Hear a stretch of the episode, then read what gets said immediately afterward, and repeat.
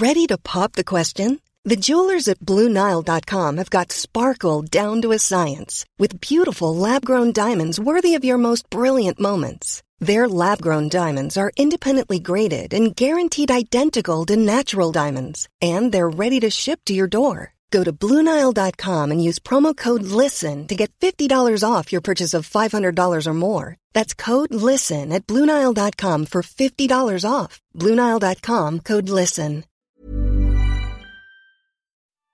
Bienvenidos a un nuevo episodio de Kenso, el podcast en el que descubrirás cómo ser efectivo para vivir más feliz. Un podcast de entrevistas a referentes y expertos de éxito para entender qué les hace especiales, cuáles son los hábitos que ponen en práctica para marcar la diferencia y cómo organizar su día a día para alcanzar sus resultados. ¿Alguna vez has sentido que ha llegado el momento de cambiar las cosas o de ayudar a los demás a que lo hagan y no has sabido cómo hacerlo? Ese es el tema principal del programa de esta semana, donde aprenderás cómo facilitar el cambio poniendo en práctica nuevos modelos de trabajo y desarrollarás un aprendizaje con sentido gracias a David Criado. David es facilitador, agente de cambio y el alma de Borpalina, una red de profesionales con el objetivo de transformar la cultura de las organizaciones a través de las personas. Yo soy Jeroen Sánchez, maestro en hacer estiramientos en mis pausas. Y yo, Quique Gonzalo, maestro en cambiar de manera continua. Lo primero, muchísimas gracias por estar con nosotros, David. Muchísimas gracias a vosotros por la invitación, de verdad que sí. Un auténtico placer. Pues si te parece, vamos a ello y vamos casi a los comienzos, porque en tu caso hay una anécdota que yo creo que ha marcado tu vida, que es que nada más nacer estuviste a punto de morir y desde entonces te entusiasma la capacidad de superación de las personas. ¿Crees que una experiencia como esta hace que las personas puedan superar todo? Bueno, en mi caso no era consciente. Tenéis que interiorizar que uno cuando nace todavía no tiene conciencia plena de lo que está pasando, al menos eh, no es inteligible todo lo que tiene a su alrededor y fue una realidad. Estuve a punto de morir, me, detectaron una enfermedad muy típica en, en los bebés en aquella época eh, y, bueno, pues una persona que era muy cercana a la familia nos la detectó y, afortunadamente eh, salí adelante, pero es, es, una verdad. Si no hubiera nacido en el siglo XX y en la época en la que nací, con haber nacido a principios del siglo XX, muy probablemente yo no estaría aquí y, bueno, no podría vivir este regalo que es la, que es la vida. ¿no? Al final, si echamos la vista atrás, yo creo que hay momentos en la vida muy fáciles de localizar en los que sabes que ahí todo cambió y fue en, otra dirección. En tu caso, David, cuando eras joven, cuando eras un niño, ¿cuándo fue la primera vez que experimentaste el poder que tenía esta sensación de poder cambiar? En realidad yo he tenido eh, en todo momento, no sabría cómo explicar esto sin parecer pretencioso. Lo he intentado muchas veces eh, voy a intentarlo ahora aquí que con, con vosotros, eh, pero en realidad en todo momento he sentido en mi vida la sensación de que era capaz de ayudar a las personas. Desde que era muy pequeño, eh, apenas con siete u ocho años de edad, la gente venía a comentarme sus problemas para ver qué opinaba o para sentirse escuchados. Y esto es una habilidad que al principio yo no consideraba nada relevante o no le daba ninguna importancia porque eh, vivíamos en un mundo y seguimos viviendo, ¿no? En un mundo de especialistas muy tecnificado, pero sin embargo con el paso del tiempo empecé a ver que esto de escuchar a los demás es algo extraordinariamente raro y que hay personas que realmente se sienten, la mayoría de ellas, realmente se sienten bien solo por el hecho de ser escuchadas y comprendidas sin necesidad de que las juzguemos. ¿no? Y ahí fue cuando eh, decidí explotar este potencial, pero tuvieron que pasar muchísimos años hasta que, hasta que yo hice eso, ¿no? Tuve que dedicarme 10 años de mi vida a algo totalmente diferente hasta que encontré lo que considero que es mi vocación y aquello a lo que me voy a dedicar hasta el día eh, que me muera.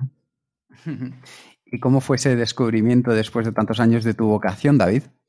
Bueno, pues la fundación de Borpalina viene, eh, es la historia de la resolución de un trauma. En realidad, la mayor parte de personas viven en entornos de trabajo en los que no se pueden desarrollar eh, y en los que la gestión del talento eh, es deplorable en algunos casos y muy poco recomendable en otros. hay poquita gente, muy poquita gente que sepa gestionar el talento de forma adecuada, potenciar la máxima capacidad de las personas que tienen a su alrededor. Y mm, eh, mi caso estaba entre la mayoría de la gente. Yo pertenecía a entornos de trabajo muy duros, trabajaba en consultoría tradicional, estuve en tres de las cinco grandes consultoras a nivel nacional aquí en España y em, me pasé 10 años dedicándome a vender la moto a grandes clientes de administración pública y de sector privado eh, para intentar solucionar o intentar más bien vender cosas que probablemente no necesitaban pero que nosotros teníamos que vender. ¿no? En mi caso me dedicaba a consultoría de gestión del conocimiento y tecnológica, lo cual me dio un background eh, suficientemente interesante como para luego poder seguir con mi carrera profesional, pero que sin embargo cuando yo estaba en mi actividad en cliente, eh, cada día sentía que, no estaba dando todo lo máximo de mí mismo y sobre todo, y algo más doloroso para mí, porque yo creo que el espíritu de servicio es lo que más me mueve, veía que el servicio que prestaba eh, no era útil a mis clientes. Es decir, nosotros instalábamos una intranet, mejorábamos el correo electrónico o fabricábamos una página web, eh, hacíamos el análisis funcional, el desarrollo, absolutamente todo, lo típico de consultoría tecnológica, pero luego al final el cliente seguía teniendo el, mismo problema, ¿no? Y me di cuenta de que el problema se repetía una y otra vez y tenía más que ver, y esto es lo interesante, eh, con las relaciones humanas y no tanto con la, lo que hemos denominado nuevas tecnologías. Yo siempre hablo de, que es muy importante que fomentemos y que entrenemos las viejas tecnologías para poder usar las nuevas eh, y no al revés. Y esto es algo que, mm, sin duda marcó la fundación de Borpalina, ¿no? Yo, me preguntabas, Quique, cómo fue ese, ese momento. Yo eh, me encontraba después de varios meses ya discutiendo, como todo el mundo hace, con su jefe en la central cuando estás en cliente, en consultora, eh, y discutiendo también con el cliente porque tampoco había entendimiento y decidí que podía hacer algo mejor con mi vida y eh, nada, fue algo tan sencillo como lo que os voy a contar, pero que en realidad eh, no me considero un, iluminado, pero sí que es cierto que ha cambiado mi vida. Un viernes por la tarde tomé la decisión de, de dejar mi trabajo tradicional, esos 10 años que llevaba ya en consultoría tradicional. Eh, dimití un sábado por la mañana, ya me estaba comprando un billete a Finlandia, inicié ese, ese programa, que, en mi caso era el tercer máster que, iniciaba. Eh, este programa interesantísimo, Team Academy, que en mi opinión eh, y con todas las reservas que yo pueda tener hacia la metodología, sin duda alguna es la mejor escuela para acompañamiento de equipos que hay ahora mismo en, el mundo a nivel internacional. Y es un modelo finlandés que trajeron aquí a, España a través de Mondragón Universitatea y que pude disfrutar, esa es la palabra exacta, con, con todas sus, bajadas y, con todos sus, picos de, máxima alegría, eh, pero que, que, fue espectacular y que me cambió, ¿no? En realidad, dicen los grandes sabios de Oriente a los que siempre hemos llamado renunciantes, que para conquistar algo que te gusta, algo que te interesa, algo que realmente te conviene y que necesitas, hace falta renunciar y yo en aquella época renuncié a todo. Renuncié pues no solamente a la pareja que tenía, que también lo hice, sino al, al la, la, vida que tenía, tenía un nivel de vida muy elevado fruto del salario que tenía entonces, renuncié a mi trabajo me lancé y bueno, en mi caso me ha salido bien. la verdad es que una historia realmente interesante. Antes de pasar a la consultoría artesana, como tú muy bien nos estabas contando, David, has trabajado para grandes de las, bueno, pues esas grandes consultoras que todos conocemos a nivel tradicional de este país, antes de ir a, a Borpalina. ¿Qué aprendiste de ellas que todavía a día de hoy continúas aplicando en tu proyecto actual? Bueno, yo diría que lo más importante que te puede aportar la consultoría tradicional, sobre todo la gran consultora, que es del mundo del que yo provenía, eh, es un aprendizaje inmediato. Y es que las grandes empresas, el funcionamiento de las grandes empresas es endogámico. Es tremendamente extraño el que una gran empresa, y, ahora lo están haciendo conmigo y lo están haciendo con otros compañeros de, de la red de consultores artesanos y de profesionales que nos dedicamos al, al acompañamiento al cambio, pero es muy complicado que una gran empresa decida confiar en un profesional independiente eh, y no en una estructura burocrática que le garantice que las cosas están organizadas, controladas y aquella vieja idea eh, que se decía y que se ha dicho siempre, ¿no? Yo si contrato a Indra, a Deloitte, a cualquiera de estas, eh, mi jefe nunca me lo va a echar en cara si falla, ¿no? Pero si en cambio si contrato, imagínate, a Jerum o a Kike y fallan, pues será una cagada de la cual yo me tendré que responsabilizar, ¿no? En realidad, para las grandes empresas, es un riesgo contar con profesionales independientes y este ha sido quizás uno de los tres principales aprendizajes que, he tenido. El segundo es que el, mercado del que yo venía, o la forma de trabajar, mejor dicho, de la que yo venía, la gran consultora o la consultora tradicional, eh, creo honestamente que para aquello a lo que yo me dedico eh, está en franca decadencia. Eh, vamos hacia un mundo, lo estamos comentando todos una y otra vez, no por mucho comentarlo deja de ser cierto y quiero recordarlo. Vamos hacia un mundo de, de no match, ¿no? De profesionales independientes que nos movemos mucho, que somos capaces de asociarnos por intereses y por proyectos que nos despierten interés, motivación y pasión. Y en ese mundo los costes eh, estructurales desaparecen casi por completo, ¿no? Es el caso de Borpalina, pero de cualquier otra firma que podamos conocer también, ¿no? Ese fue el segundo gran aprendizaje, ¿no? Que, provenía de un mundo que se iba, ¿no? El primero fue el de la burocracia y la organización, que les hacía vender mucho y bien. El tamaño sí que importa para la gran empresa, es una de las cosas que, aprendí. Y el tercer gran aprendizaje eh, tuvo que ver con las personas, que quizás es el más importante de los tres que os voy a contar. El tercer aprendizaje eh, me hizo ser humilde. Veréis, generalmente solemos poner verdes, yo no soy una excepción. A las personas que trabajan en gran consultora, yo he trabajado en gran consultora, a mí me han puesto verde y ahora me toca a mí poner verde, pero eh, al principio lo hice y he dejado de hacerlo porque aprendí una cosa muy interesante. Eh, las personas, si tienen calidad y si tienen el espíritu adecuado y el talento adecuado, da igual que trabajen en gran empresa o en pequeña empresa su valor va a ser diferencial siempre. El caso es que en gran empresa es muchísimo más fácil desaprovechar el gran talento si no se utilizan políticas adecuadas, que es para lo que estoy trabajando ahora con grandes organizaciones. Y, sin embargo, en pequeñas empresas, este aprendizaje eh, fue muy importante para mí, es muchísimo más sencillo eh, el que el talento florezca con muy poco esfuerzo. No digo que generalmente en pequeñas empresas se aproveche más el talento de la gente, digo que con muchísimo menos esfuerzo es más fácil rentabilizar el talento de las personas que en las grandes empresas. Y esto eh, fue un aprendizaje y, sigue siendo ¿eh? un aprendizaje que, marca sin duda cualquiera de las intervenciones que, que realizo.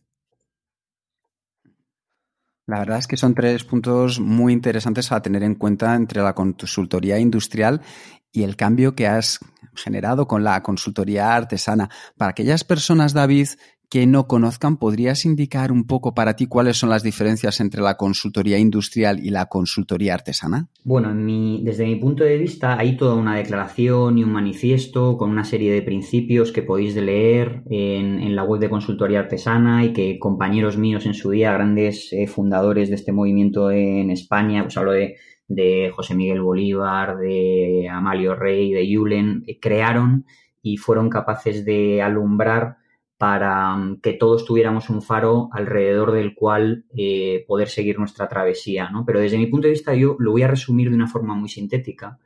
Eh, la palabra artesano eh, es una palabra que nos evoca una forma de trabajar muy diferente a la forma de trabajar de la industria. Y para mm, las cosas que yo hago, en concreto para el acompañamiento al cambio cultural de organizaciones, para la resolución de conflictos y para el acompañamiento directivo, para estas cosas, eh, en mi opinión, es muchísimo más útil tener una perspectiva artesana, una perspectiva de eh, tocar a las personas desde un punto de vista humano, cercano, directo, que no atosigarlas, invadirlas y hacer que naden totalmente ahogadas en documentos de requisitos, informes, reuniones.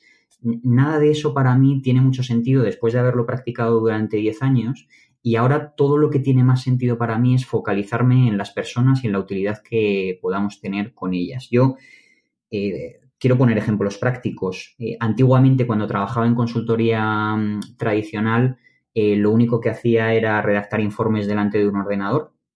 Tenía muchísima más relación con el ordenador que me habían asignado en mi empresa que con el cliente para el que trabajaba y esto sin duda no me, no me cabe la menor duda porque lo he vivido y conozco gente que sigue trabajando en consultoría tradicional, se sigue produciendo. Y sin embargo hoy la mayor parte de mi tiempo lo, invierto en jugar con la gente, en hacer que eh, las relaciones sean totalmente diferenciales. Para explicarlo muchísimo más concretamente, si sois seguidores de básquet, eh, sabréis que en la NBA la gente, o la mayoría de equipos no entrenan, no tienen tiempo.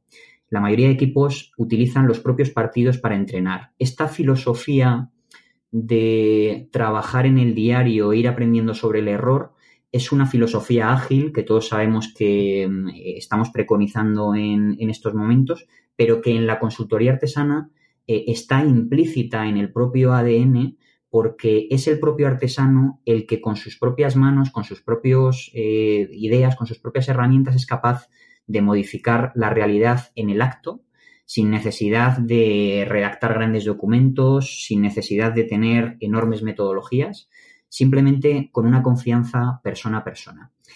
Quizás otra forma de leerlo es que la consultoría tradicional está eh, muy basada en un modelo industrial, en un modelo mecanicista de trabajo, eh, muy focalizado en los procesos y la consultoría artesana está tremendamente focalizada en las personas. Desde mi punto de vista, el descubrimiento de la consultoría artesana eh, no fue tan revelador como útil y quiero explicarme. Eh, bueno, las grandes escuelas en las que yo me he educado y en las que he aprendido durante todos estos años, desde el taoísmo al cristianismo, al Vedanta Advaita, al budismo, a los modelos de acompañamiento tradicional, el coaching, el, mentoring, los modelos de filosofía perenne, todo esto que he venido estudiando durante mucho tiempo adquirió sentido eh, para mí como humanista cuando vi que había un modelo de trabajo en el cual la persona estaba realmente en el centro y eh, no era un catálogo del corte inglés, sino la verdad.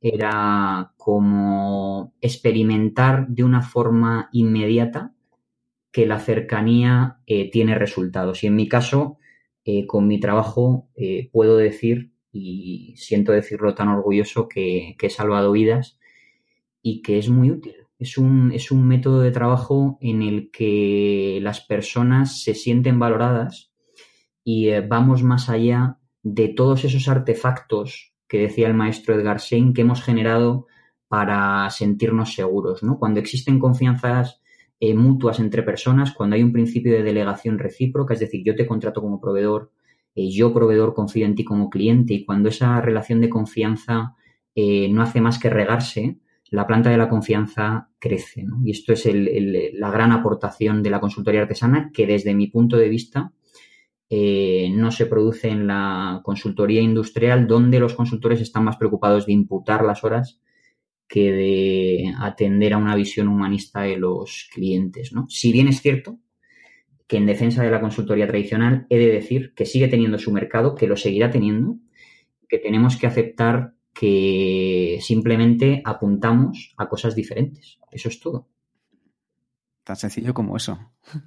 En, en nosotros intentamos también trabajar este forma artesanal, ¿no? no creemos que hay una solución única, que, que, primero queremos hablar con los clientes para ver realmente cuáles son eh, sus necesidades en temas de, de, efectividad y de productividad, ¿no? Para crear algo personalizado eh, y, o co-crear algo personalizado con, junto con el cliente, ¿no? Y, y una cosa que, que, yo he notado es que, que es bastante más difícil de, de explicar al cliente, ¿no? Eh, si miramos la consultoría tradicional que dice, mira, yo tengo un producto, un servicio que está empaquetado, ¿no? que está, es un producto cerrado y este lo veremos. Y el cliente puede decir, acepto o no.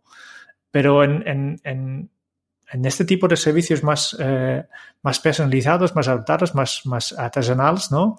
Eh, es mucho más difícil de, explicar qué, qué, es lo que va a recibir el, cliente, ¿no? Y, y cómo, cómo, lo explicas tú en, en, en, este caso. ¿Cómo explicas a un cliente de, de, de, qué vas a hacer y qué vas a conseguir si, si todavía no tienes claro qué es lo que hay que hacer? Pues mira, para mí es muy, es muy fácil porque me he educado en una mentalidad pragmática y con la gran cantidad de defectos que tengo y que mi pareja tiene que soportar todos los días, eh, es tremendamente fácil explicar que las cosas más importantes de nuestra vida no son fáciles de explicar. Y voy a intentar eh, exponerlo, de forma que, toda la gente que nos está oyendo pueda comprenderlo con facilidad.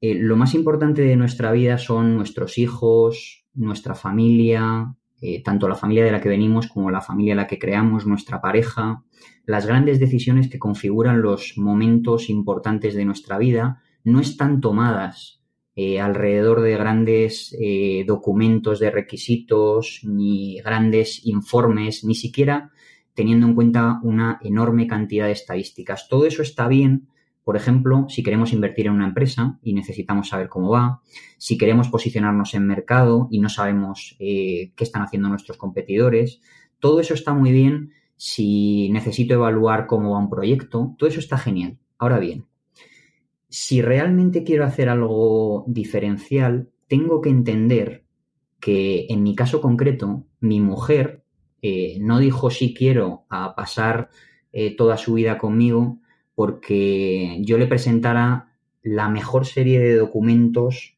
que se podía escribir y maquetar en aquel momento. Dijo si quiero porque la integridad de la persona que tenía delante le convencía y sigue diciendo si quiero, porque el si quiero no es algo que se dice un día, es algo que se dice todos los días. Sigue diciendo si quiero por el tipo de persona que soy. Explicar esto de una forma más sencilla para mí es aún más fácil. Veréis, en una conferencia eh, siempre cuento esto, hace mucho tiempo eh, vino una persona que estaba trabajando en un departamento de innovación y me dijo, David, no sé por qué eh, nuestra innovación no ha salido adelante en, la organización en la que estamos. Y le dije, ¿cómo lo habéis hecho? Y me dijo, nada, pues esto es muy fácil. Nos sentamos el equipo de innovación, digo, ¿cuántos son? Me dijo, tres. El director de innovación, dos personas que están en su equipo de innovación y yo. Nos sentamos, eh, dibujamos y escribimos un documento muy bonito llamado planificación o plan de innovación, intentamos implantarlo dentro de la organización, nos encontramos una resistencia atroz y voraz y no pudo llevarse a cabo. Y yo le dije, claro, lógico, ¿cómo conseguiste que tu mujer saliera contigo? No me digas que tuviste un enorme plan, le obligaste a decirte que te quería y le dijiste la forma de decirme te quiero es esto, estas son las condiciones, tienes que cumplirlas todas y luego tenemos que hacerlo. Y me dijo, no, no lo hice así. Digo, yo creo que más bien, no te conozco de nada, pero lo debiste hacer de esta otra forma. En realidad debiste hablar con tu mujer, la debiste escuchar y sobre aquello que escuchabas empezasteis a construir juntos algo que podría ser una relación y que luego acabó siendo una relación. Del mismo modo que hacemos esto con las cosas más importantes de nuestra vida, del mismo modo que educamos a nuestros hijos de forma eh, lenta, dura y dolorosa, de ese, de ese mismo modo es como las cosas pueden salir hacia adelante. Por tanto, cuando viene una gran consultora o cuando te ofrecen una enorme metodología con los pasos tremendamente sistematizados. Para esto en concreto del cambio cultural, el cambio estratégico, eh, mi primer consejo es no te lo creas. En realidad es imposible que alguien que no te conoce pueda saber lo que va a pasar dentro de tu organización. Y en realidad, y esta es mi perspectiva eh, humanista más radical, eh, es totalmente imposible que dispongamos de una única metodología para ser aplicada eh, con todas las personas del planeta y con todas las organizaciones del planeta. Antes bien, tengo una práctica bien diferente, que es que cada organización con la que trabajo y cada organización a la que acompaño genera su propio método de trabajo fruto de las sesiones que tenemos y gracias a que considero que las personas con las que trabajo no son niños a los que hay que adoctrinar, sino adultos que pueden contribuir y que pueden formular su realidad. Aquí yo creo que, que lo has dado a la perfección, ¿no? Eh, yo, he visto todavía muchas, muchísimas organizaciones que tratan sus, sus trabajadores como niños. Eh, obviamente, cuando, cuando, cuando, lo dices así, obviamente negan que, están haciendo, pero en, la práctica, ¿no? Eh, muchas, muchas organizaciones tienen empleados que, que, reciben instrucciones y que tienen que ejecutar, ¿no? Y, yo creo que en, justo en, en estas épocas de incertidumbre, en, en, la, la, incapacidad de predecir el futuro, pues justo, justo en este momento es, es importante eh, aceptarlo, ¿no? De, de, que el, equipo e, es el, el, que más sabe, el, que, el que más contacto tiene con los clientes, con los productos y por tanto que, mejores decisiones seguramente pueden tomar, ¿no? Claro, Jerumi, yo, fíjate, incluso iría más allá de esto que estás diciendo, pero en la misma línea, ¿no? Yo diría que eh, una de las cosas que nos define y que define esta mentalidad febril eh, que, que, practicamos desde hace ya muchos siglos y de la cual nos intentamos desasir para tener una vida sana es esta necesidad insana de definirnos continuamente, ¿no? Esta necesidad insana de eh, saber todo el rato hacia dónde vamos y de seguirlo durante otro tiempo después, ¿no? Cuando yo creo que hoy en día lo más importante es aceptar la indeterminación, ser consciente de que las cosas cambian, de que es parte de la naturaleza de los seres vivos y de las organizaciones y los sistemas complejos formados por seres vivos, que el cambio sea continuo y em, esto de practicar, esto que decimos siempre también, que está muy manido, ¿no? De la resiliencia, esta capacidad que hemos cogido de la física, de, adaptarnos a los cambios, esto es muchísimo más importante que definir un horizonte y seguirlo durante cuatro años, ¿no? Para mí es una carta astral, eh, un plan estratégico a cuatro años hoy en día para, cualquier tipo de sector. Creo que es que, que no es creíble, ¿no? En, en un mercado tan cambiante, no es creíble, ¿no? Y creo que es más saludable, aporta más, más paz interior a los directivos a los que yo acompaño y a, la gente del nivel operativo eh, que tienen que cumplir con su cometido a diario, aporta más tranquilidad el hecho de aceptar esa indeterminación, ser conscientes de esa indeterminación y trabajar con modelos que tiendan a la conciencia, no a la perfección. Porque hasta ahora hemos estado trabajando con modelos y métodos de trabajo eh, bueno, pues desde, desde los grandes, ¿eh? del, management, desde, desde Drucker, Porter, desde, desde, los primeros Henry Ford, hemos estado trabajando con modelos que tienden a la perfección, y, quizás necesitamos modelos más conscientes, en los que haya más conversación, ¿no? Esta es, creo que es una palabra fundamental en un servicio de consultoría artesana, conversación. Sí. David, una de las, de las cosas que tú hiciste después de toda esta aventura profesional que empezaste en la consultoría eh, industrial, por así decirlo, te llevó a un momento en el que decidiste construir tu propio proyecto actual, que es Borpalina, del que nos estás dando algunas pinceladas. Y a mí me gustaría hacerte dos preguntas al respecto. La primera es el nombre. Eh, el nombre, que es muy potente, tiene que ver con Lewis Carroll. Y la segunda es, ¿para qué creaste Borpalina? Bueno, en realidad te voy a responder a la segunda, es mucho más interesante que la primera y por eso quiero empezar por la segunda. Eh, mm, el objetivo fundamental por el que yo creo Borpalina es no olvidarme de las personas que dejé atrás. No olvidarme de todas esas personas que a diario se levantaban, tenían entornos de trabajo horribles en los que sus jefes eh, bueno, pues eh, no diría yo que les maltrataban psicológicamente, aunque en algunos casos sí, pero en los que eran líderes totalmente inefectivos, en los que eh, encontrábamos a, personas que, se levantaban sin saber para lo que iban a trabajar y en los que diariamente tenía conversaciones de gente que se contentaba con eso sin buscar nada más. Yo decidí no olvidarme de ellos, para eso creo Borpalina, para transformar la cultura de las organizaciones no a través de personas guays que vengamos de fuera, sino a través de las personas que ya están dentro y que, en mi opinión, sean quienes sean, tienen mucho que aportar. La base de cualquier cambio cultural eh, que yo acompaño en, en mis clientes es contar con la gente que ya está en la organización. Es decir, traer a gente de fuera para que nos asesores y pues tengo ahora, por ejemplo, un, cliente, ¿no? Me estoy acordando del caso particular de este cliente, que necesita asesoramiento desde el punto de vista estratégico y de modelo de negocio. Bueno, pues traemos a profesionales que os pueden ayudar a eso, pero en lo básico, en lo que tiene que ver con, esa identidad, con hacia dónde queremos ir, de eso creo que tiene que participar la gente que está dentro de la, de la organización. Por eso creo Borpalina. Respondiendo a tu primera pregunta, ¿por qué eh, Borpalina? Borpalina es, eh, además de un nombre sonoro, eh, yo soy una persona que quizás hay dos adjetivos con los que me gusta identificarme muchísimo. El primero de ellos es que, soy un hombre tranquilo. Eh, creo que tengo a gala serlo porque lo practico a diario y, además tengo muchos hábitos para garantizar mi tranquilidad.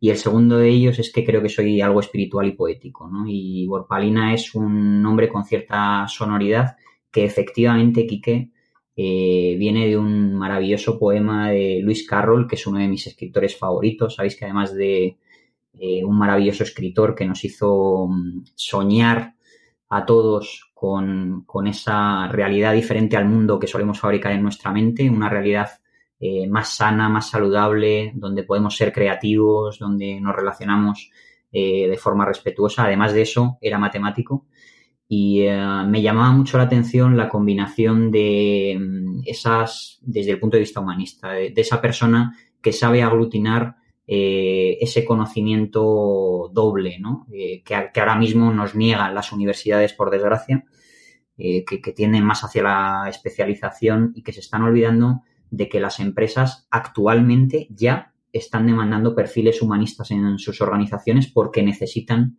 personas que les hagan reflexionar y que les ayuden a relacionarse con cierta base, ¿no? Yo eh, no he contado con, he contado con no pocos filósofos en colaboraciones con empresas y mi experiencia está siendo espectacularmente buena. Eh, me, resultaba muy interesante que Luis Carroll tuviera esa perspectiva de las letras, lo que tradicionalmente hemos llamado letras. Yo soy de los antiguos, de Bupico, y, y tiré por letras y además ciencias, ¿no? Y entonces eh, hay un poema que tiene Luis Carroll eh, en el que se describe una gran bestia que es el Jabberwocky. Eh, y esa gran bestia es un poema que está escrito, para que lo entienda todo el mundo, en un lenguaje que no existe, pero que ha sido traducido exactamente igual a todos los idiomas del planeta. Lo que quiere decir para mí la significación es que podemos hablar un lenguaje que todos comprendemos, pero que probablemente todavía no existe, y ese es el lenguaje de la confianza, del entendimiento, de esa gestión emocional y de preocuparnos por, tener ese buen espíritu de colaboración. ¿no? Esa fue la idea de, llamarlo Borpalina, porque dentro de ese poema hay una palabra que es Borpalina, que hace referencia supuestamente a una espada que blande una joven adolescente, ese espíritu rebelde que se levanta contra el sistema de creencias que todos tenemos, en mi opinión. Esta es mi interpretación del poema, claro que ese es el, el ¿no? Un gran gigante, un gran monstruo contra el que tenemos que luchar, no para destruir, sino para tener controlado. Qué bonito. Interesante, claro que sí. Esto, por esto es tan potente al final.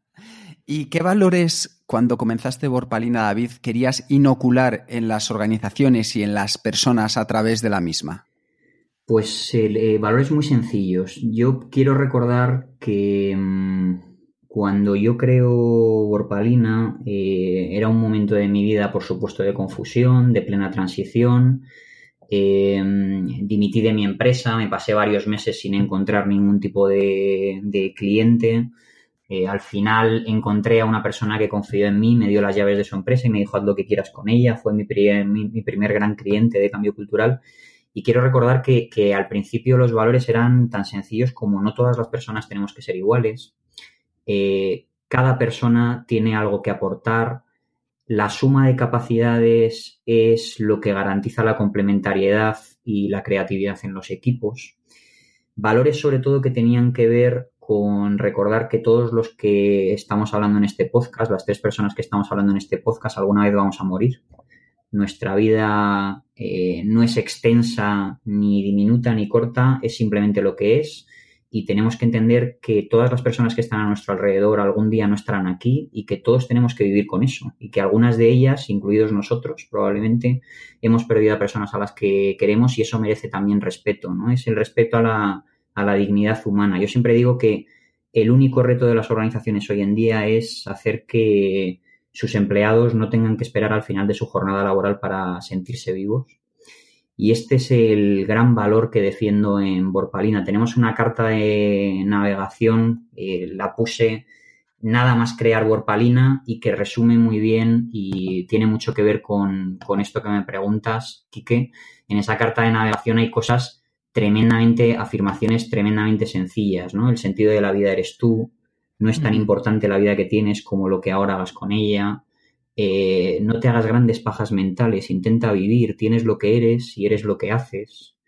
Eh, son mensajes muy sencillos que necesitamos recuperar en las organizaciones cuando hemos creado entornos de trabajo tan complejos eh, que hemos conseguido que el talento y la personalidad, ese gran valor de las personas se diluya, ¿no? Esta es la, la desgracia a la que nos tenemos que enfrentar y no hay que verlo como un drama, hay que verlo como un gran reto y yo sinceramente creo que vivimos un momento de oportunidad en el que las organizaciones, que por cierto no existen, existen las personas que trabajan en las organizaciones, pero no las organizaciones. Vivimos en un momento en el que esas organizaciones se están planteando eh, cambiar, se están planteando que las personas tienen que hablar, que tiene que haber conciliación, que se tienen que equiparar los derechos de la mujer.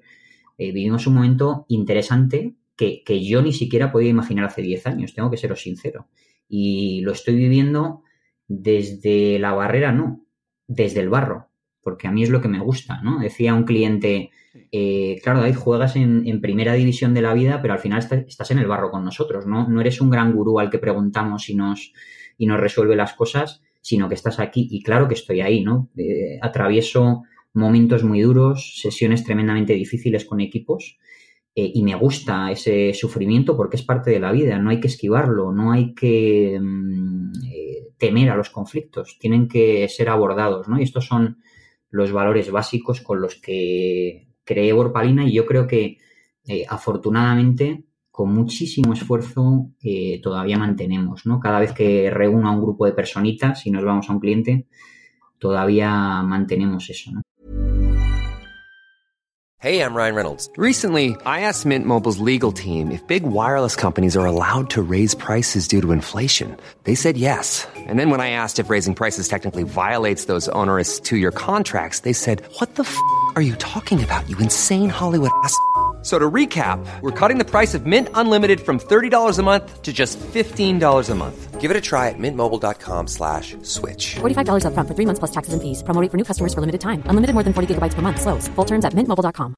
If you're struggling to lose weight, you've probably heard about weight loss medications like Wigovi or Zepbound, and you might be wondering if they're right for you. Meet Plush Care, a leading telehealth provider with doctors who are there for you day and night to partner with you in your weight loss journey. If you qualify, they can safely prescribe you medication from the comfort of your own home. To get started, visit plushcare.com slash weight loss. That's plushcare.com slash weight loss. Plushcare.com slash weight loss. Genial, eh, interesante todo esto. Eh, hablas mucho de, de, personas, de trabajar con personas, de cambiar personas. Eh, Pero yo creo que procesos de cambio son muy complejos, ¿no? De, y, y, seguramente eh, no existe, pero me gustaría saber de ti, ¿cuál es el secreto para cambiar a las personas de un equipo? Bueno, no, eh, no hay secreto porque no se pueden cambiar a las personas, Jerome. Eh, uh -huh. Quizás esta es la respuesta más corta que te han dado, pero voy a tratar de ampliarla un poco. Eh, hay un gran maestro, un gran compañero al que, al que respeto y todos deberíamos respetar mucho, que es Eugenio Molini, que siempre le recuerdo, eh, no es la persona que enunció esta oración que os voy a comentar. Esta oración viene de, de grandes escuelas eh, espirituales de Oriente, pero nadie cambia si no quiere. Esto que acabo de decir, tenéis que creerme, no lo interiorizamos la mayor parte de nuestro tiempo. Generalmente nuestro ego es tan desmesurado que consideramos que las personas que tenemos delante tienen que cambiar. Veréis, mi acompañamiento al cambio cultural, eh, mi trabajo con los equipos no consiste en cambiar a las personas. Consiste en intentar generar en ellos, y de esto Jerome y Kike sabéis muchísimo más que yo, generar hábitos que les resulten saludables y que les ayuden a establecer un proceso de reflexión a través del cual ellos, en su, ámbito interno e individual, decidan o no si quieren cambiar. Esto es lo tremendamente complejo de mi trabajo, que hay un alto componente de éxito que no depende de mí. Y esto lo explico siempre a los clientes cuando empiezo a trabajar con ellos por dos cosas, por no ir de guay y por no engañarles, que hay muchas personas que acuden a los clientes y les dicen, yo sí que puedo cambiar la cultura de tu organización. Yo les digo, yo no sé si puedo cambiar la cultura de, mi, de tu organización, contrátame si quieres para probarlo, pero no lo sé. De hecho, hay una estadística, y siempre la recuerdo, del Katzenbach Center. Katzenbach es uno de los grandes pensadores del, management y os cuento todo lo que tiene que decir acerca de equipos y cambio. Y eh, fruto de haber hecho una encuesta a todos los clientes con los que habían trabajado, eh, llegaron a la conclusión de que el 50% aproximado, ¿eh? 50% de los proyectos de cambio cultural que se emprenden no salen adelante tal cual fueron diseñados y el, y el otro 50% eh, sí salen adelante. O sea que es como echar una moneda al aire, es casi una cuestión de azar. ¿no? ¿Cómo he logrado superar esto? Jerón, pues la única forma que he tenido de superar esto es lavarme las manos. Es decir, hacer responsables a las personas de la organización de su cambio y no a mí. Es decir, si ellos me ven como un consultor que viene a resolverles la vida, ya la hemos cagado. En cambio, si ellos son capaces de darse cuenta de cuál es su responsabilidad diaria, lo que los ingleses llaman el accountability, ¿no? Mi responsabilidad individual y mi responsabilidad respecto al resto, si ellos son capaces de ver eso, de practicarlo y de llevarlo hacia adelante, tranquilo que saldrán adelante. Las cosas saldrán mejor o peor eh, o distintas de lo que lo habíamos planificado, pero eso para mí no tiene ninguna importancia. Los planes para mí no son importantes. Lo importante es el medio. El, el fin no garantiza la buena persona o el buen profesional. Para mí lo que garantiza el buen profesional la buena empresa es el medio por el que consigue las cosas. Eso es lo que marca realmente la diferencia tanto en los empleados como en los clientes que puede tener. Y em, esto es lo que yo hago. Lo que yo hago es respetar que cada persona decida si quiere cambiar o no, y esto también lo hago en los acompañamientos individuales, que también tengo.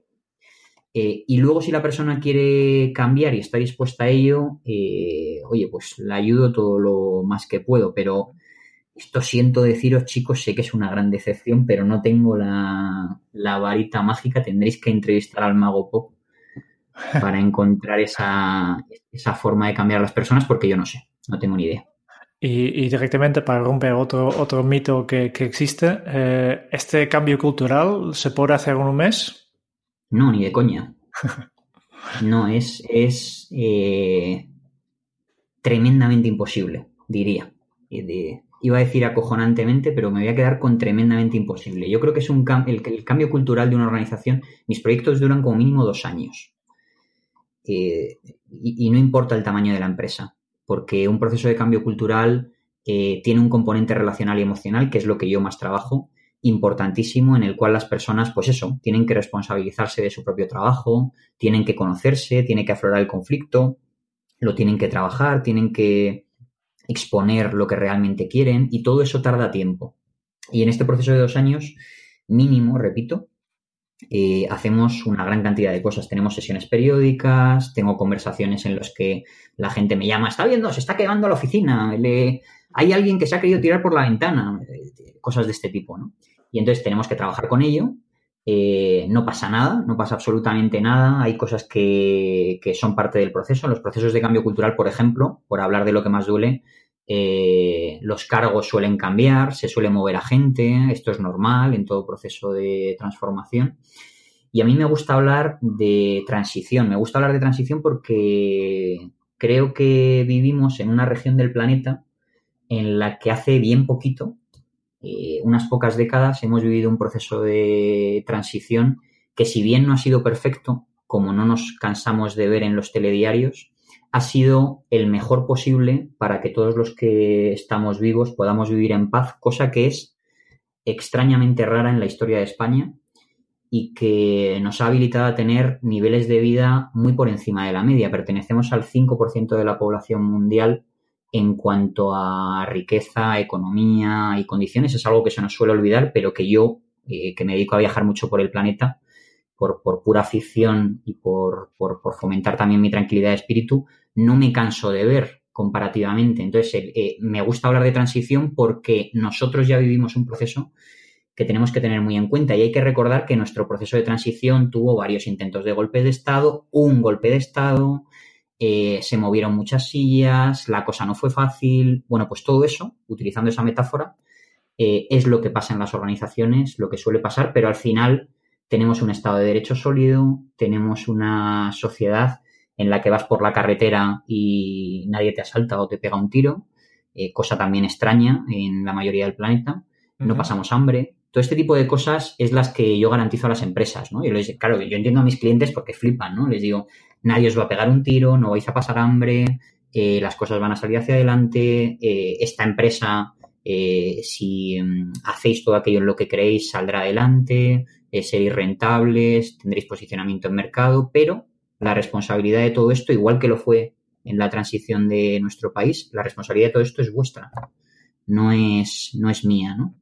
Ya, imaginaos, por acabar con la metáfora, que en nuestro proceso de transición los políticos hubieran querido una democracia y nadie en la sociedad eh, la estuviera demandando, ¿no? Pues ya os digo yo lo que hubiera durado eso, ya tenemos experiencia en nuestra historia de lo que hubiera durado y eh, lo mismo pasa en las organizaciones, ¿no? Es, hay, hay muchos directivos que quieren pegar golpes de Estado y yo siempre les invito a no hacerlo.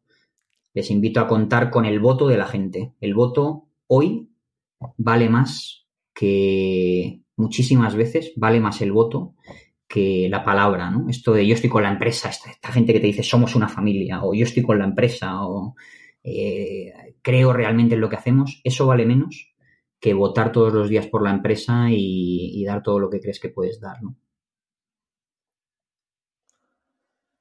Vale. Eh, por tanto, en, esta época de, hacer shopping y todo tiene que ir más rápido, pues todavía hoy en día los cambios en la, cultura pues toman como mínimo, como tú indicas, ¿no? dos años. Em, si, tienes que, empezar con un cliente nuevo, eh, ¿por dónde empiezas? ¿Lo haces desde, desde arriba hacia abajo o de abajo hacia arriba? Yo tengo una manía que es empezar siempre desde el principio. Y esto es una manía que, no se comprende muy bien, pero voy a explicarla. Eh, eh, empezar desde el principio significa que yo no digo cuál es el principio, sino que fruto de la conversación con mi cliente o con las personas que se van a ver afectadas por ese cambio, decidimos cuál es el principio. Y esto a veces, respondiendo a tu pregunta de forma directa, es de arriba a abajo, pero la mayor parte del tiempo es de abajo a arriba, Jerón. Generalmente en los procesos de cambio cultural son procesos en los que se toca esa propia identidad de la organización y esa identidad la tienen que definir aquellos que trabajan sobre ella. Muy bien. Em, estaba antes ya has mencionado tu, tu cátedra de navegación, que básicamente son estas frases eh, eh, interesantes y yo creo que, todo el mundo, o al menos yo, yo me he podido identificar mucho con esto y he visto una cosa que, me, ha parecido curioso, que es no te tomes muy en serio.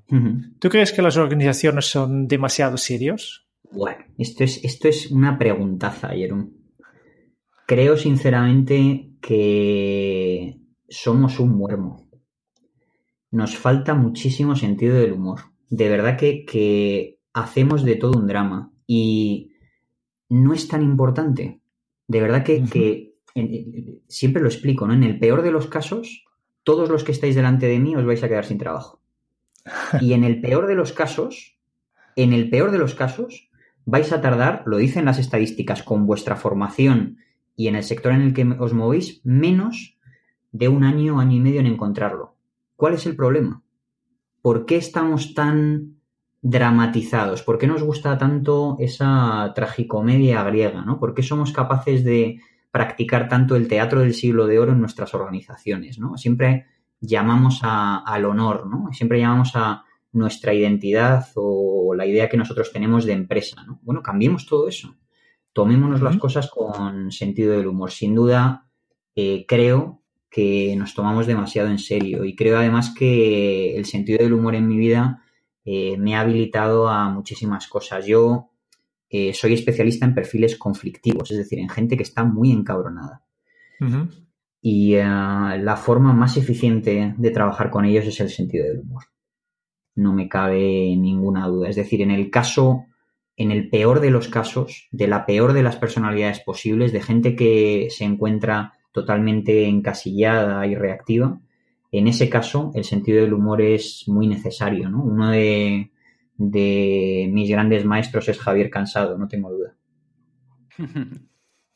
Oye, David, y para aquellas personas que nos están escuchando y se están planteando un cambio en sus vidas, entendiendo cuál, que cada uno tiene su propio principio, ¿cuáles son algunas recomendaciones que tú les podrías dar para que den esos primeros pasos o simplemente ese primer paso? Pues mira, aquí que lo tengo muy fácil para responderte a esta pregunta porque estoy acompañando a una persona que se puso en contacto conmigo y me vino a decir quiero hacer lo que tú haces. Y eh, entonces le estoy acompañando. Estamos teniendo un programa muy bonito eh, con sesiones individuales en el que le estoy acompañando a, bueno, pues acceder a esta nueva forma de hacer las cosas, eh, menos procesal, digamos, y más humana. Y le he dado tres claves, que son las que os voy a repetir a vosotros y las que espero que le sirvan a la gente que nos está escuchando. La primera de las claves para mí, bueno, tengo que decir antes de decir las tres claves, quizá esto es el previo importante, que tenemos demasiada obsesión por las técnicas, las herramientas y las escuelas. Esta es mi opinión. Creo que nos obsesionamos muchísimo con certificaciones, creo que estáis delante de una persona eh, que no cree en las certificaciones porque proviene casi del mundo que las inventó. Eh, de la, en consultoría tradicional, en tecnología, eh, inventamos estas certificaciones y sabíamos que no servían para nada, que eran un tongo, pero los clientes las compraban como churros a, un ritmo veloz y trepidante. Entonces creo que nos obsesionamos demasiado con el conocimiento y lo más importante es la sabiduría, que son cosas diferentes. Poco conocimiento pero bien aplicado es muchísimo más útil que un tocho importantísimo de conocimiento pero nunca aplicado. Entonces, dicho esto, que sería como una especie de previo, eh, para mí las tres claves, la primera de ellas es superar la autoeficacia y adquirir foco. Esto quiere decir que eh, estamos tremendamente obsesionados eh, en ser eficaces. Y a mí esto me preocupa mucho, porque la eficacia siempre es imposible. Tenemos el nivel de estrés que tenemos y el modelo de estado de flujo lo explica muy bien.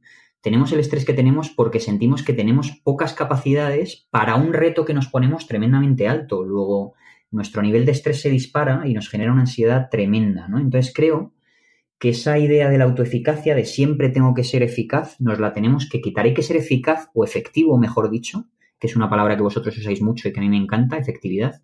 Hay que ser eso cuando quiero serlo y cuando necesito serlo, pero también tengo que tener, soy un gran defensor de los momentos de sofá en el salón, soy un gran defensor del sueño, de dormir las horas necesarias, soy un gran defensor de eh, salir de tu casa sin necesidad de tener un objetivo vital, a dar una vuelta y soy un gran defensor de que la mayor parte de nuestro tiempo eh, puede que no seamos eficaces y no pasa nada. ¿no? Esta obsesión por la autoeficacia, eh, que, yo creo que viene un poco de los nuevos modelos de empresa, creo que nos la tenemos que quitar porque para mí es una losa brutal. Y esto de adquirir foco, siguiendo con esta primera clave, tiene que ver con que generalmente cuando mm, eh, nosotros nos estamos relacionando a diario, creemos que somos poseedores de la verdad, pero en realidad solo vemos el mundo que estamos creando. Esto, eh, aquellas personas que hemos estudiado, hemos leído y nos hemos entrenado en programación neurolingüística y en eh, muchas escuelas que tienen que ver con la gestión emocional, lo sabemos, ¿no? Eh, creamos el mundo que somos capaces de imaginar y cada persona tiene su mundo. Pero es muy importante que para adquirir foco que conectemos con la realidad.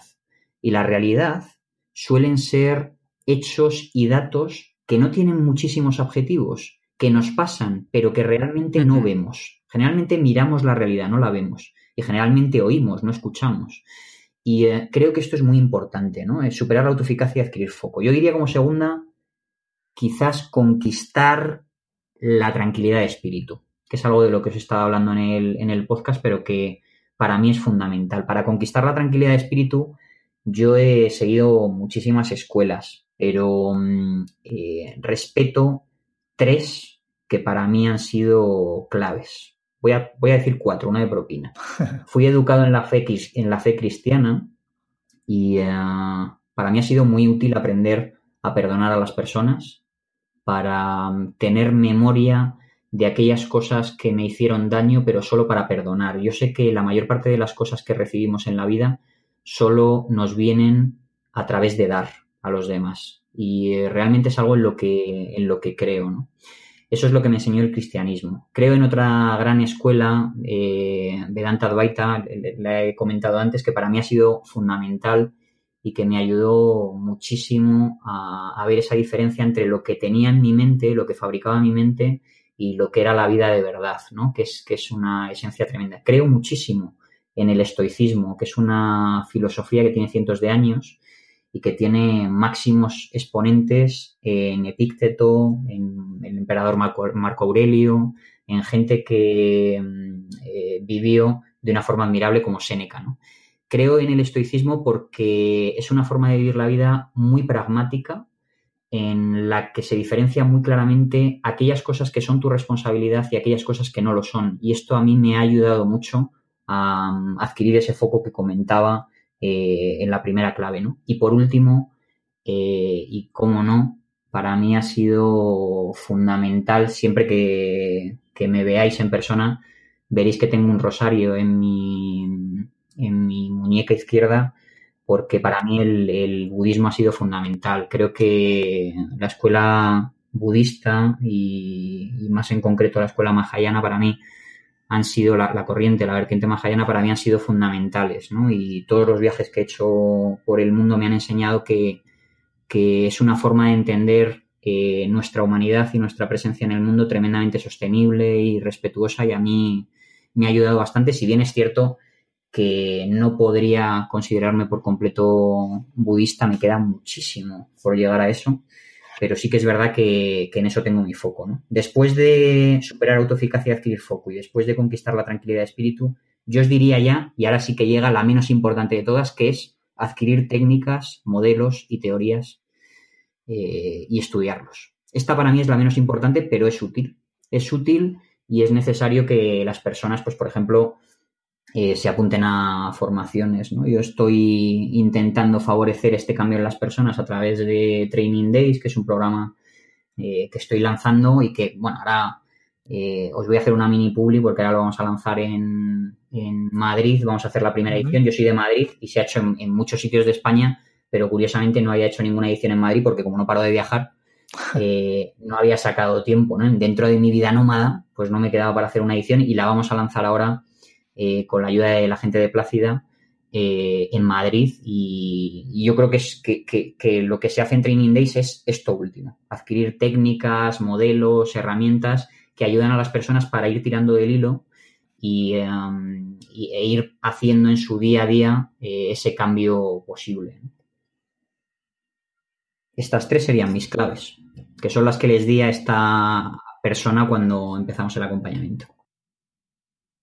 Como ya he dicho antes, eh, tenemos una serie de preguntas que hacemos con todos los invitados de este podcast, que los oyentes eh, habituales ya saben cuáles son, pero estamos muy interesados en conocer tus, respuestas. Por tanto, vamos allá. Eh, otra vez, ya, me he mencionado alguna vez con Quique, ¿no?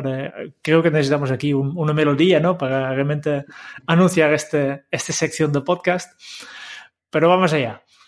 Primera pregunta, ¿cuál es tu lema bueno, yo voy a elegir eh, el primero de los lemas, que es el sentido de la vida eres tú. Muy bien. Y, de aquí también supongo que de tu carta de navegación puedes sacar la respuesta para la segunda pregunta, que es ¿cómo se titularía tu biografía? Ama a los demás y todo lo importante llegará. Muy bien. ¿Cuál es el libro que más has regalado? Uf, me lo pones difícil. Aquí me lo pones difícil, Jerón. Eh, he regalado muchísimo un, por, por fomentar eh, el espíritu de la gente que hacemos cosas aquí. He regalado muchísimo un libro que se llama Ecología Emocional de Jaume Solé y de María Mercé Conangla, eh, que es un libro que resume toda una forma de entender las relaciones humanas, bueno, pues bastante compendiada y muy bien resumida, ¿no?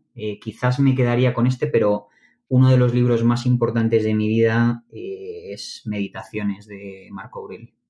Y quizás el otro eh, libro importante sería Yo soy eso de Nisargadatta. Yo creo que son tres libros, el primero más técnico, el segundo muy filosófico y el tercero muy espiritual, que yo podría recomendar. Sé que me dijiste uno, pero como siempre, eh, tengo que deciros que soy tremendamente bibliófilo. Yo estudié, es algo que la gente no sabe, pero estudié para ser, mis primeros estudios universitarios fueron para ser bibliotecario. Amo los libros y me encanta el conocimiento, por lo tanto te he tenido que dar tres, Jerome. Vale, ya, ya sabemos que, que, te gusta romper las reglas. ¿eh? ¿A quién te gustaría o te hubiera gustado conocer? Uf, muchísima gente. Me pienso ahora en George Bernard Shaw, el, el gran, eh, el, el, gran autor de teatro, gran intelectual. Pienso ahora también en Bertrand Russell, el gran intelectual eh, pacifista. Pienso en una de mis grandes influencias, eh, Gandhi, con, con, su autobiografía que leí hace muchísimos años. Pienso quizás en las tres personas que han sido más importantes en mi vida desde el punto de vista intelectual, Sócrates, Jesús y Buda. Uh -huh. Y me hubiera gustado conocer también a una persona que nunca existió y que es un personaje literario, se llama Don Quijote. Y eh, para mí hubiera sido un placer tomarme unas cañas con él y desvariar todo lo posible. Una buena lista. ¿Cuál es tu posesión más preciada? Yo mismo, yo creo que es complicado decir esto, pero hace poco cuando estuve viajando eh, hice una expedición en Papúa y bueno, uh -huh. digamos que estuve a punto de morir, vamos a dejarlo ahí. Y, uh, y justo cuando estaba en esa situación eh, no pensé en ninguna posesión salvo en el hecho de que iba a dejar de estar vivo. Entonces yo creo que eh, hasta hace muy pocos años, yo diría que hasta hace unos siete años, yo no me poseía a mí mismo, sino que me poseían las cosas que yo hacía. Y uh, creo que no tengo nada más valioso eh, en cuanto a posesiones que yo mismo y por supuesto la mujer que tengo a mi lado es, es de bandera, es una cosa espectacular. Uh -huh. Muy bien. ¿Qué canción pones a todo volumen para subir el ánimo? Hay una canción de los Stones que um, dice literalmente eh, no puedes conseguir todo lo que quieres, pero si esperas el tiempo adecuado eh, puedes obtener todo lo que necesitas. Y me parece una genial canción. Genial. Cuando, me, cuando, has comenzado a hablar de los Stones ya me salía esta canción en la cabeza. Seguramente que, que ya, ¿Ah, me ya, ya, me, ya, me, ha quedado un poco, tal vez, una idea de, de, de cómo eres tú y quién eres tú, ¿no? De, Qué de todas las canciones. Es Curioso. Una, no me acuerdo ahora cómo se llama la canción, pero, pero es una canción que escucho de vez en cuando y que me, me parece, bueno, para mí los, los eh, Stones son grandes intelectuales del siglo XX. You can't always get what you want. ¿Cuál ha sido la pregunta más interesante que te han hecho? Bueno, la pregunta más interesante que me han hecho es ¿quién eres tú? Yo generalmente cuando conozco a la gente tengo un proyecto que se llama Hombre Blanco que durará 30 años, ya llevo 15 uh -huh. y es un proyecto en el que hago tres preguntas a, la, a las personas, ¿no? ¿Cuál es tu historia? ¿Qué te hace feliz? ¿Y qué te gustaría hacer antes de morir? En eso se basa el proyecto. Y llevo haciendo esta pregunta una vez a la semana más o menos a personas desconocidas durante todos estos años, lo cual me ha permitido ampliar mi red de contactos y caerle bien a mucha gente, eh, casi sin, sin, forzarlo mucho. Y en, cuando yo hago estas preguntas, eh, la gente me dice, oye, mucha gente ¿eh? me dice, oye, está bien, te he respondido a todo esto, que yo también le respondo, claro, para, para estar en, en justa reciprocidad. Pero me dicen, ¿quién eres tú? ¿no? Y a mí me parece una pregunta eh, tremendamente interesante que deberíamos hacernos cada vez que nos levantamos por la mañana. Muy bien. ¿Qué se te viene a la cabeza cuando piensas en la felicidad? Para mí la felicidad no es una emoción, sino una consecuencia, es una elección vital. La felicidad no es la alegría. La alegría eh, es una emoción, una pulsión eh, a partir de la alegría nosotros podemos fabricar el sentimiento de gozo, pero para mí la felicidad es esfuerzo y trabajo duro por ser feliz. Es decir, no, esto no consiste en creer o no en la felicidad, sino en trabajar o no para ser feliz. Muy, muy bien, muy bien. ¿Qué película volverías a ver cada año?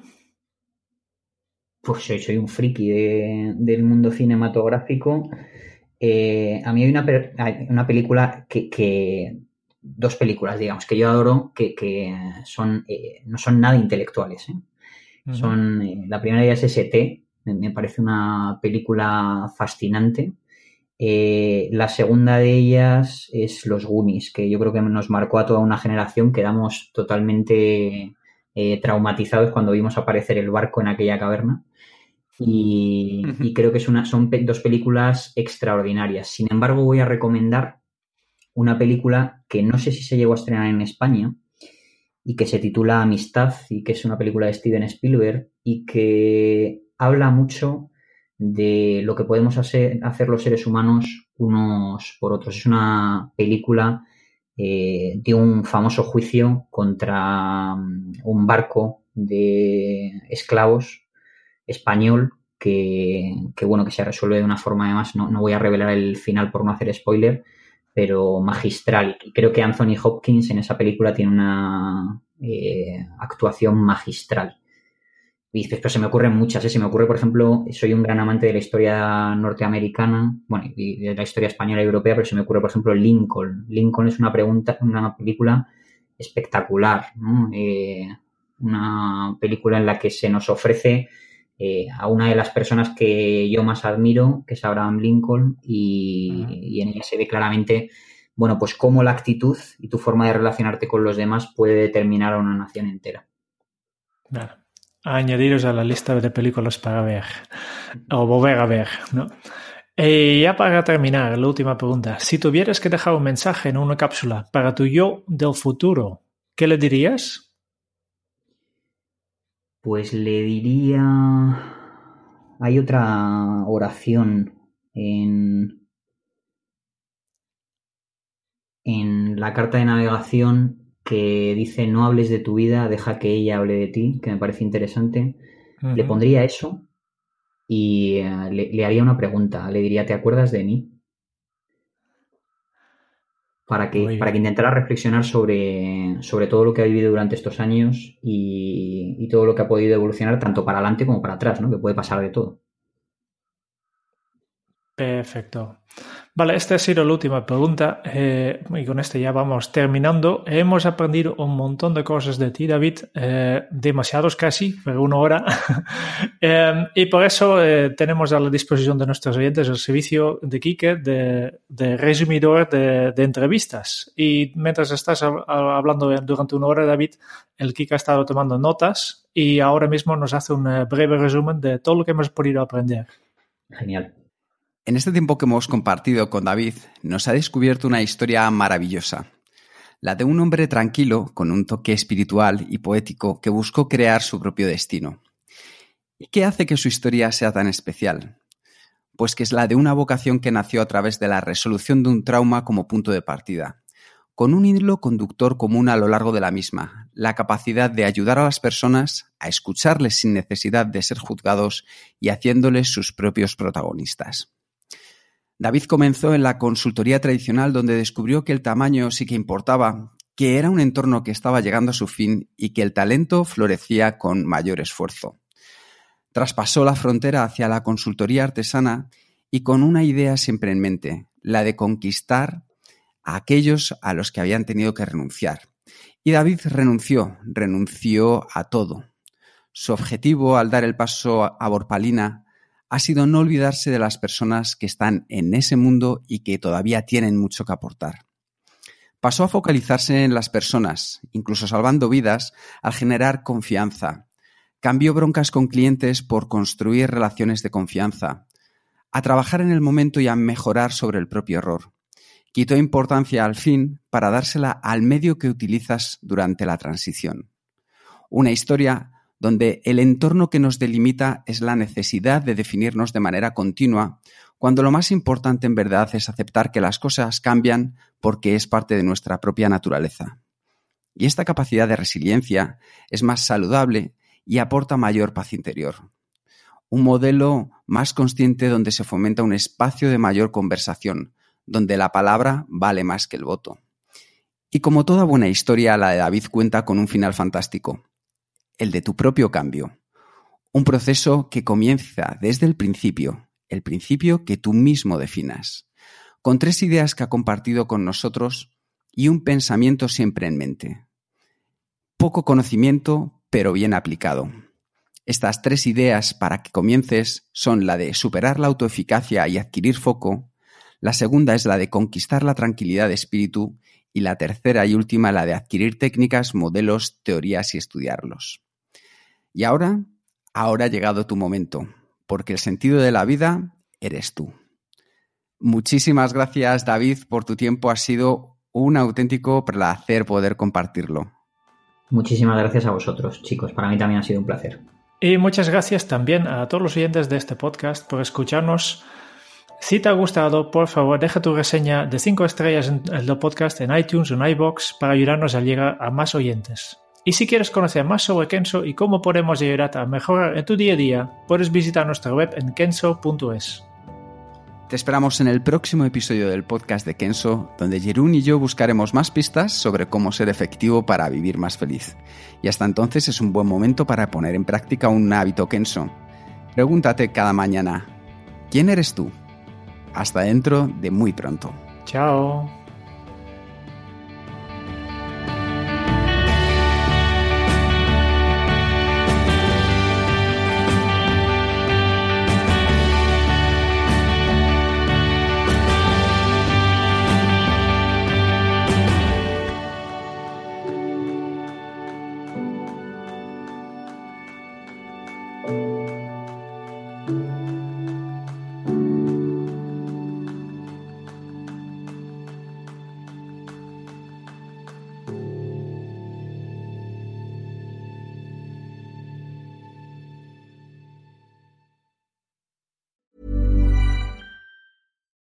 Flexibility is great. That's why there's yoga. Flexibility for your insurance coverage is great too. That's why there's United Healthcare Insurance Plans.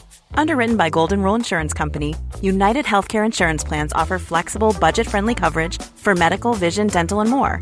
One of these plans may be right for you if you're, say, between jobs, coming off your parents' plan, turning a side hustle into a full hustle, or even missed open enrollment. Want more flexibility? Find out more about United Healthcare Insurance Plans at uh1.com.